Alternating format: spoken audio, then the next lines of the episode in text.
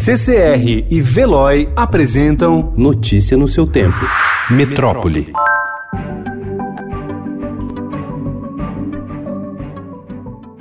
Matheus Acioli, de apenas 23 anos, foi diagnosticado com a Covid-19 e, embora tenha recebido atendimento médico adequado, morreu em poucos dias, em 31 de março, tornando-se a mais jovem vítima da doença no país à época, para espanto de parentes e amigos. Embora fosse muito jovem e saudável, Matheus pesava mais de 100 quilos. Conforme os últimos relatos do governo, há uma relação importante entre as formas mais graves da Covid-19 em jovens e uma outra doença pandêmica endêmica de alta prevalência no Brasil, a obesidade.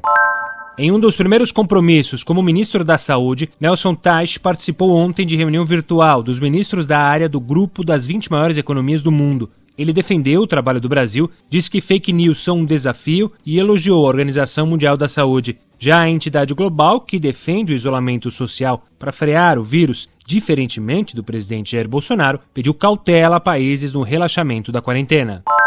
Para aumentar a capacidade de testagem, o Ministério da Saúde quer usar laboratórios de genética forense da Polícia Civil nos estados, estruturas da Embrapa e de novos hospitais ligados à defesa. Também poderão ser usadas parcerias público-privadas e equipamentos da rede de testes de HIV, hepatite e tuberculose em todo o país.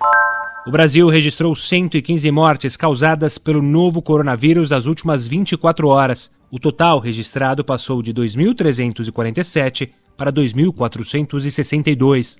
São Paulo, estado com mais casos confirmados, registrou 1.015 óbitos pela doença. O Ministério da Saúde ainda anunciou ontem o envio de 40 respiradores para Amazonas, Ceará e Pernambuco, três das regiões onde o sistema de saúde está à beira de um colapso.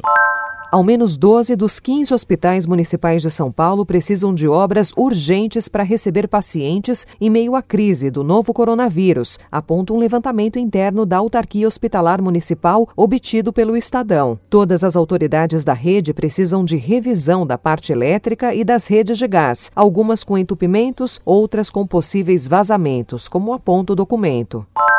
O infectologista Natanael Advardana divide a atenção em quatro empregos diferentes e comentou que todos os profissionais com quem tem contato estão bastante preocupados.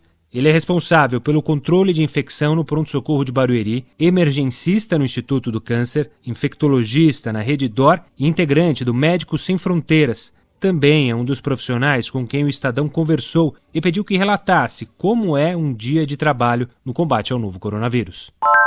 Conforme a pandemia avança no Brasil, a diretora-geral assistente da Organização Mundial da Saúde, Mariângela Simão, afirma que é o momento de olhar cuidadosamente o que aconteceu em outros países. Segundo ela e as principais autoridades mundiais, o objetivo deve ser o de achatar a transmissão, evitar picos de contaminação e não exercer pressão no sistema de saúde. A única brasileira na cúpula da instituição que lidera a luta mundial contra a pandemia disse em entrevista ao Estadão que políticas públicas públicas precisam estar baseadas em evidência científica mais do que nunca. Notícia no seu tempo. Oferecimento CCR e Veloy.